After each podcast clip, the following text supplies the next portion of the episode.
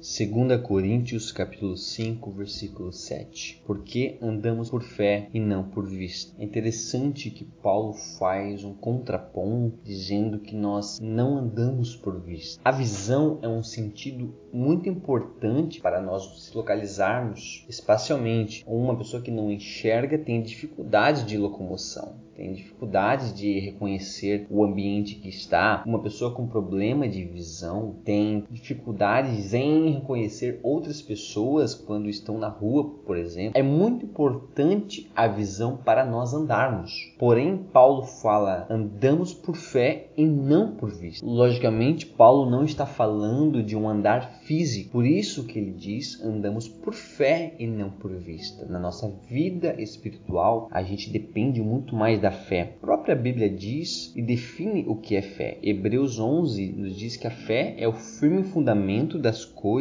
que se esperam e a prova das coisas que não se veem. Na vida espiritual, a fé é a principal virtude para nós andarmos. A gente precisa da fé na nossa caminhada cristã. Uh, Hebreus mesmo 11, 6 diz: Sem fé é impossível agradar a Deus, pois quem dele se aproxima precisa crer que ele existe e que ele recompensa aqueles que o buscam. Então, nós precisamos da fé para nós andarmos. Por isso que na vida cristã nós andamos por fé e não por vista. Mas como nós adquirimos esta fé? Romanos 10, 17 diz: A fé vem pelo ouvir e ouvir a palavra de Deus. A Bíblia é a palavra de Deus. Quando nós lemos a Bíblia, quando nós meditamos nas Sagradas Escrituras, Deus vai nos concedendo o dom da fé. Deus vai colocando em nós a fé para nós caminharmos na nossa vida cristã. E na Bíblia nós temos vários exemplos de homens que caminharam com Deus em fé. O principal deles, o pai da fé, Abraão, ele deixou sua terra e acreditou que sua descendência seria numerosa tanto quanto a areia do mar. Pela fé, Davi derrotou o gigante quando este insultava o povo de Deus. E tantos outros homens nas situações mais adversas da vida, nas situações mais complicadas, eles se utilizaram da fé, buscaram em Deus a esperança da sua salvação, buscaram em Deus a esperança de não serem consumidos, de não serem derrotados. Por isso que Paulo nos diz: o cristão anda por fé e não por vista, porque quando nós temos uma fé, nós somos totalmente dependentes de Deus a gente não tem fé na, naquilo que nós vemos, porque nós não precisamos da fé para aquilo que nós enxergamos. Nós precisamos da fé justamente para aquilo que não é possível nós visualizarmos com nossa vista. Mas o próprio Abraão e Davi também nos deixam exemplos quando eles, pela vista, Abraão deitou-se com sua serva e teve filhos com ela.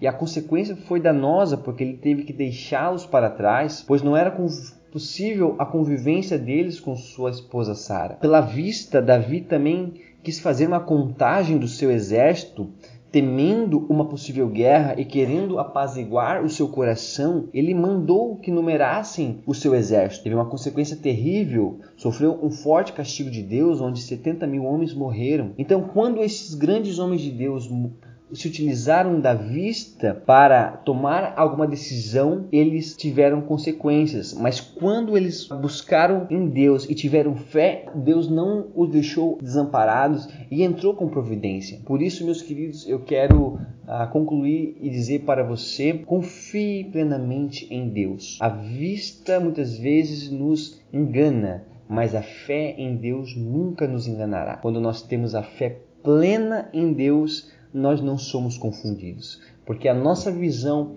pode sim ser deturpada. Nós pensamos alguma coisa, pensamos em algo e enxergamos como sendo a nossa solução. E isto pode ser errado. Porém, quando nós temos a fé em Deus, Deus não erra, Deus não se confunde, Deus não se engana.